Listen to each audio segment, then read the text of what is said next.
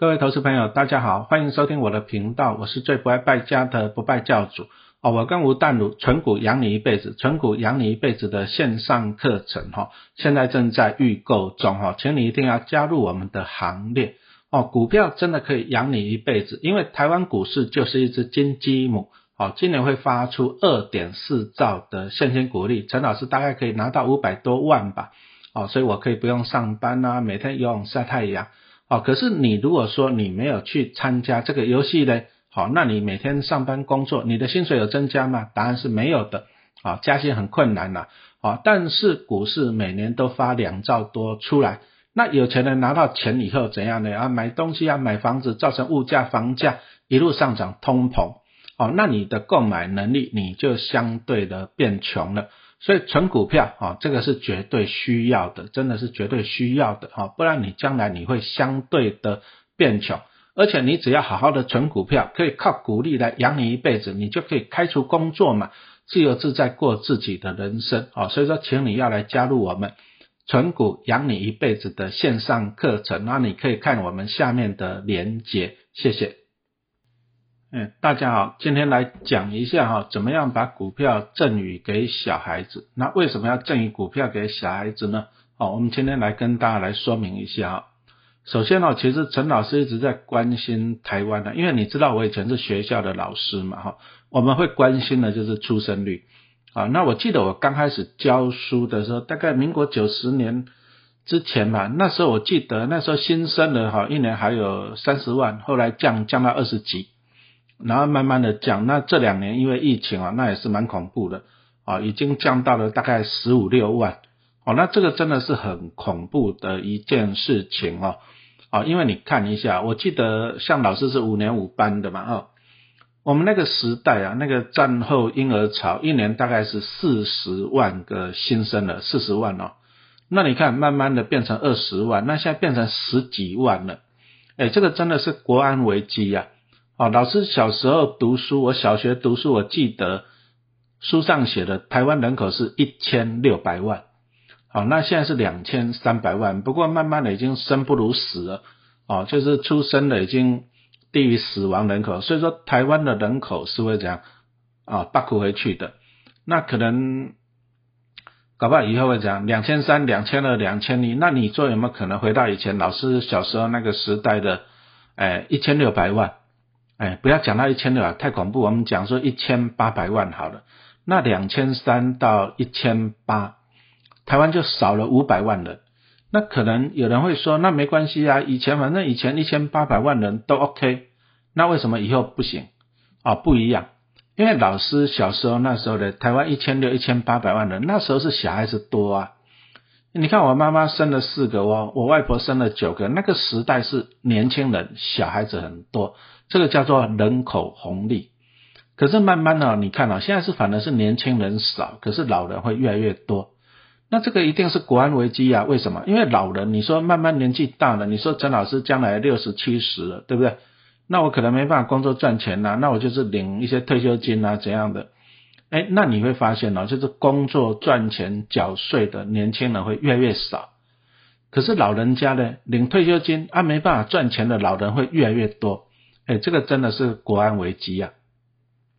好，那大家为什么不想生小孩，不敢生小孩？那其实大家都知道了，现在就是哦，那个，哎，房价真的是涨蛮多的哈。你看它过去几年，我忘记，好像过去三年吧，哦，媒体有统计，这个新竹的房子哦，平均一间房子涨了四百二十万，平均一年涨一百四十万。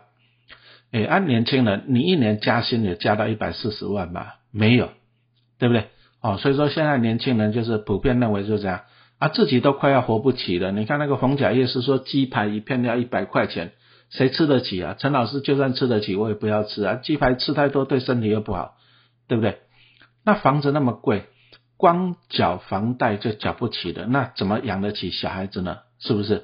哦，所以说现在出生率会降这么多，好，原因很简单，第一个物价上涨就是通膨，那第二个就是什么？房价上涨嘛，是不是？好，那怎么讲呢？如果说养不起小孩子，那夫妻两个人，那你将来老了，老了以后怎么办？那你说就到什么老人中心去，对不对？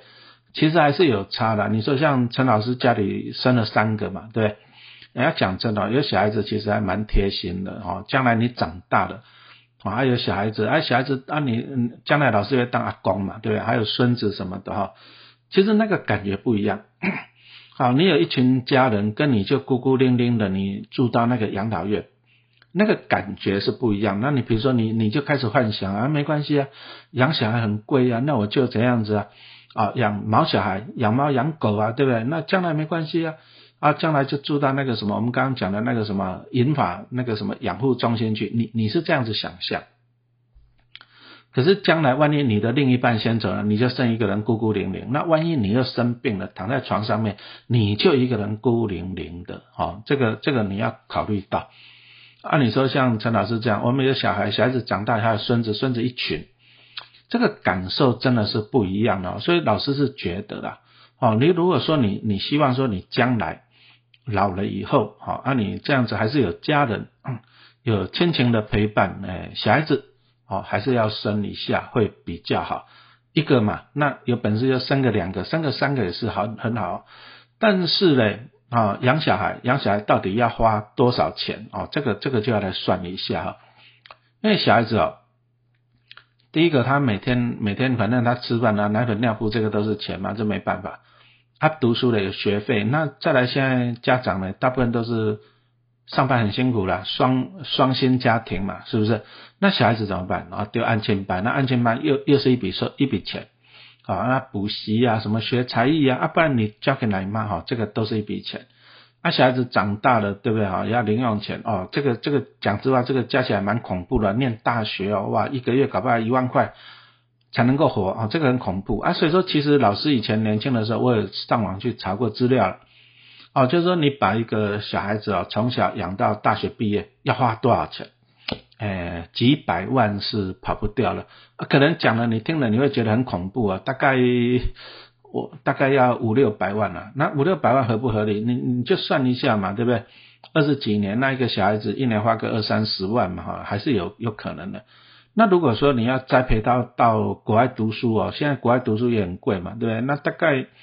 啊，小朋友栽培到国外读书回来，搞不好花掉一千万呢。哦，那那可能你听到这里了，你搞不好你就这样，更不想生小孩了，对不对？哇，一千万是不是？哎，但是老师刚刚讲到了，你要想一想啊，小孩子将来长大了以后啊，他会照顾你啊，会有孙子啊，什么什么，你要去往好的地方想啊，不然你老了以后就变成一个孤独老人啊，你要你要这样子想。对不对？那再就是我们投资股票就是要要有钱嘛。那万一你将来成功了，哎，那你的没有小孩子帮你继承你的财产怎么办？对不对？啊，你学了那么多那么多的工具，都投资理财的知识，没有小孩子来继承你怎么办？哈，所以说还是要生一下。好，那生小孩以后呢？好，那我们就来解决钱的问题嘛。大家是活不起养不起嘛，对不对？我们就来解决钱的问题啊，怎么样去养小孩？那其实大家都知道，陈老师后来就教书嘛。那我从台科大研究所毕业，我换了六个工作，我还在台泥关系企业上班过，我也在出版社，也在捷运公司上班过。好，那其实啊，讲实话，我的薪水都几万块了。啊，民国九十年以后去学校教书，薪水才错才破五字头，五万多，啊，不然以前都四万多。那我时候那时候在外面企业上班哦，我有时候觉得，真的社会就是一个很大的金字塔。金字塔结构，那金字塔长什么样子？就是底部很宽、很广、很大嘛，对不对？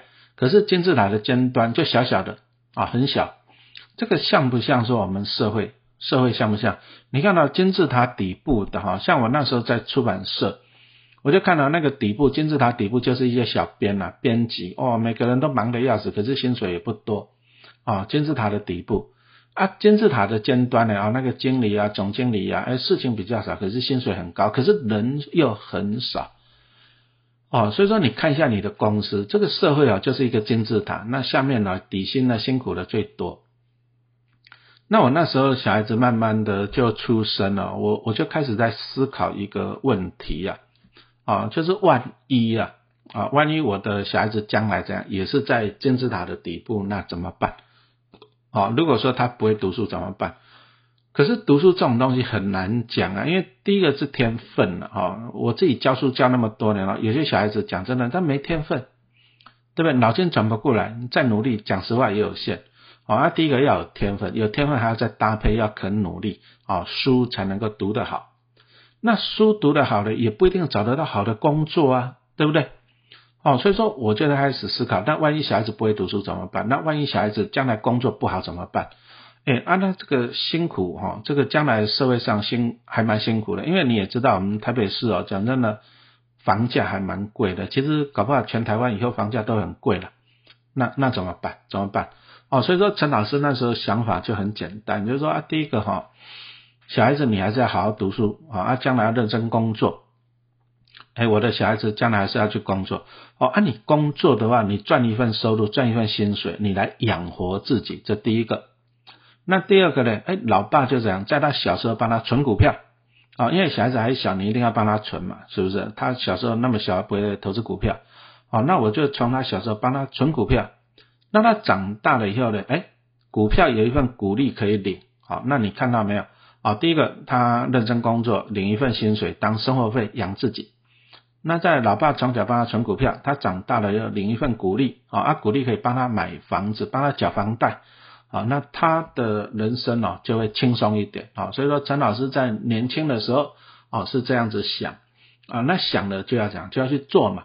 啊，所以说我的小孩子，我记得那时候老大老大跟老二差五岁了，啊，所以说老大老大大概好像在念幼稚园的时候帮他开户，啊，而且的儿子出生了也帮他开户，啊，那就帮他们投资买股票，啊，那小孩子其实出生就可以开户了，你就问券商就好了哈，因为投资股票需要时间，真的需要时间，啊，所以说我们帮小孩子，小孩子在长大，你就帮他存股票，那小孩子就跟着长大了，那股票。摇钱树就出来，所以说陈老师在我那一本书嘛，打造小小巴菲特赢在起跑点啊，我就拿我大女儿来做一个例子。那其实我大女儿不是很会读书啊，讲实话了，然后后来都念私立学校、私立女中啊，学费也花蛮贵的啊。不过他自己也争气了啊，他念大学的时候就都在打工啊，大学毕业了就去上班哦，所以说他自己还会缴学费什么的哈。可是陈老师从小帮他存股票。啊，我记得那个时候那个时代，一年可以赠予大概就一百万，所以我就先赠予两年给我大女儿，啊大女儿赠予两年以后换儿子再赠予两年，啊小女儿就不赠，因为我没有钱了，没那么多钱。好，那把股票赠予在小孩子户头以后呢，就怎样用他的股利再每年就领股利再买回去，领股利再买回去。好，那在去年吧，二零二一年，啊因为老师要出打造小好巴菲特那一本书嘛，哈，所以说我就叫他去办。啊，办那个什么？因为以前没有网络嘛，以前没有 A P P 嘛，那现在有了就叫一办啊，把账户打开一看，哎，那那时候呢，他的股票已经突破两千万了。哦，两千万是什么概念呢？啊如果说我们买高股息 E T F，像零零五六、零零八七八之类的，那一年大概可以领个五到六趴嘛。那如果两千万我都把它换成领高股息的，哇，那一年可以产生一百万呢，超过一百万，一百万、一百二十万。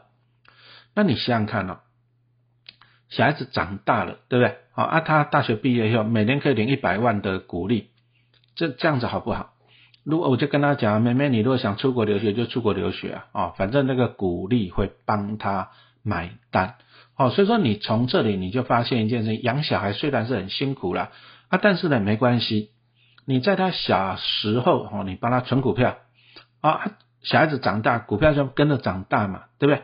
啊，啊，股票长大以后，这个就是一个摇钱树啊。那将来他念大学呀，要要留学呀，啊，甚至呢，比如说我妹妹将来啊结婚嫁人了，对不对？买房子，哎，这个股票这个股利又会帮他缴房贷，啊，这个存股票真的会帮他，啊，帮他怎样？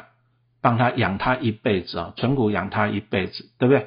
好，那当然我们就中断一下广告一下。那我跟吴淡如、淡如姐，我们这个是存股养你一辈子哈，这个正在啊那个募集中。好，那这个只是预购，那预购的时候给大家一个特价，所以说请你要来参与。好，那我们接着来讲一下，帮小孩子存股票有到底有哪些好处啊？那第一个啊，其实陈老师在小孩子小时候啊，我就都帮他们开户了。那开开户以后，当然股票就放他们户头。那为什么？其实以前呢，以前你也知道，你们都知道吧？以前陈老师还蛮穷的哈，所以以前呢，那个股东会那个领纪念品，我都很开心。像台积电，台积电以前也有发纪念品哦，联电什么都有发。以前很喜欢发纪念品。那可是有一个问题，就是说，如果说比如说陈老师有五张股票，我放我个人户头，那我只能够领一份纪念品。那有些人就讲说，那我去元大啊，去凯基啊，那去什么中信去开户，我开好几个证券户，可不可以领好几份？不行，因为你的身份证号码同一样嘛，对不对？你就一个人嘛，哈。所以说，陈老师那时候帮老婆跟小孩子开户，那我股票就分散。分散的好处是这样，我就可以多领几份纪念品啊，这样子清楚没有？哦，所以说帮小朋友存股票，就是其实就把小孩子当做你在领那个纪念品的人头户了啊，啊，把股票放到他身上，你就可以多领几份纪念品啊，这第一个优点。那第二个优点就是，反正中华民国政府很伟大嘛，后来就是我们领股利要缴什么补充保费啊，这个这个政府真的是太伟大了，好像我们领股利，我们很容易生病，我们要去缴。健保补充保费，这个政府真的是太伟大了，我只能讲伟大了哈，这样知道吧？啊，不然哎，就这样就不会被查水表了哈。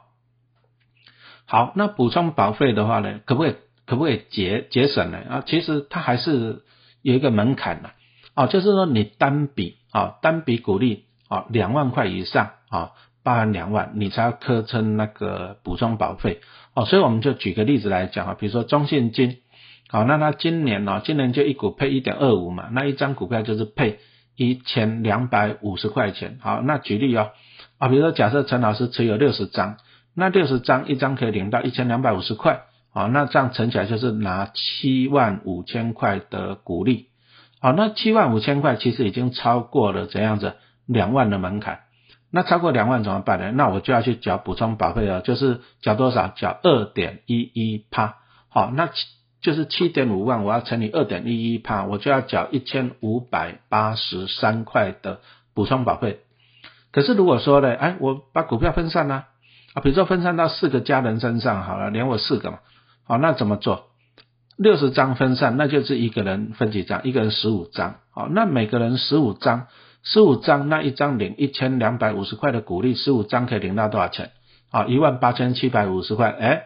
没有超过那个单笔两万的门槛，没有超过，那没有超过两万的门槛，结果呢？哎，四个人啊，比如说分散到四个人，比如说爸爸妈妈、儿子跟女儿，对不对？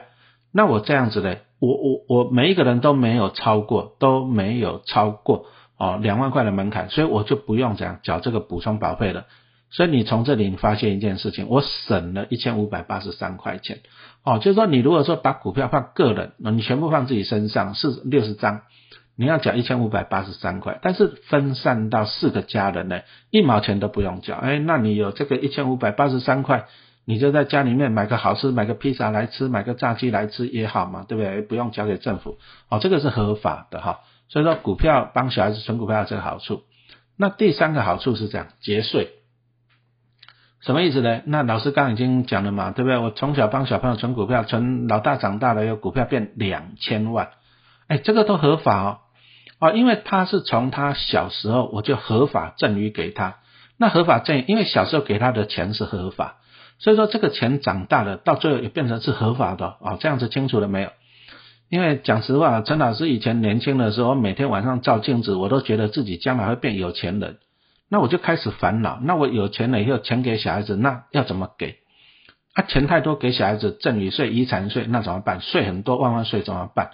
哎，烦恼，那怎么办？就老师刚刚讲的嘛，你就一开始让他合法，这样清楚了吧？一开始可以，比如说你就合法赠与给小孩子，哈，假设你赠与一千万给他，啊，讲错了，一百万给他，好，那一百万给他，啊，今年，好，二零二二年，哈，是合法赠与是到两百四十四万以内，好的，你就赠与给小孩子两百四十四万，好了，对不对？啊，比如说，假设过个二十年，小孩子长大了，那这个两百四十四万变成五千万了，哎，这个都合法哦，这个五千万是合法的，因为一开始就是合法了，对不对？可是如果说，哎，你不放小孩子户头，你放你自己个人，啊，结果你将来，哎，你也真的变有钱了，那怎么办？哎，按你说，小孩子要结婚了，好，那你单笔给他五千万，好了，那完蛋了，这个一定会被查。哦，你说小孩子要结婚，好了，给你五千万，让你去买房子，这个一定会被查，查到了，哇，完蛋了！你要先缴一笔十趴的赠与税，十趴哦，还不还没完哦，因为你被抓到了，所以说你除了缴十趴以外呢，你要再罚一倍，那就等于你这个五千万呢，你要缴的二十趴呢，哦，那就大概就一千万的一千万了，连补带罚，哦，这个就不划算。所以说你要记得一件事情，如果说你觉得你将来会变成有钱人，哎，那你干脆呢，你就把小钱放在小孩子户头，那将来长大的这个都他的钱啊，合法啊，所以说可以节税。那再来来讲啊，我觉得股票放小孩子户头一个好处呢，就是长期投资啊。因为讲实话，我们投资人呢手都会痒啊，什么意思？啊，你手上股票太多，你就觉得说啊，它可能会涨呢，啊，可能会跌呢，啊，你就会把它进进出出，啊，买进买出，卖进卖出，啊，搞到最后呢，哎，搞不好股票就卖掉了，然后就一直涨，对不对？因为因为我们手就是会痒嘛，是不是？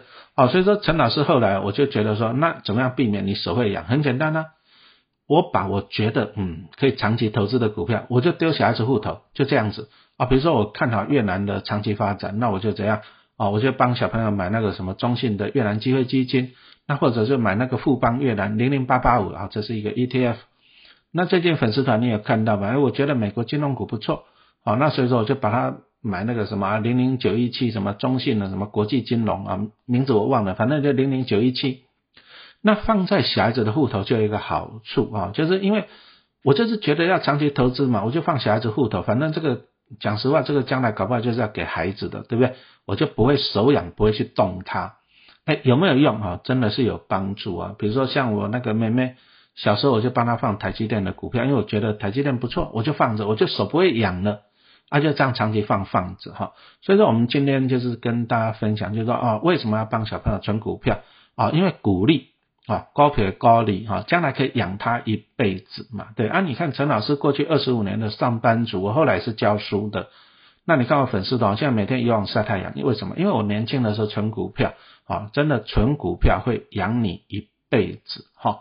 所以说我今天就跟大家分享，就是第一个，你要怎么样帮小朋友投资啊？要生小孩的，不然台湾的出生率真的太低了啊。那养小孩子很贵，没关系，存股票来帮你养小孩子哈。那讲实话了，股票存好的，他也会养小孩子一辈子嘛，哈。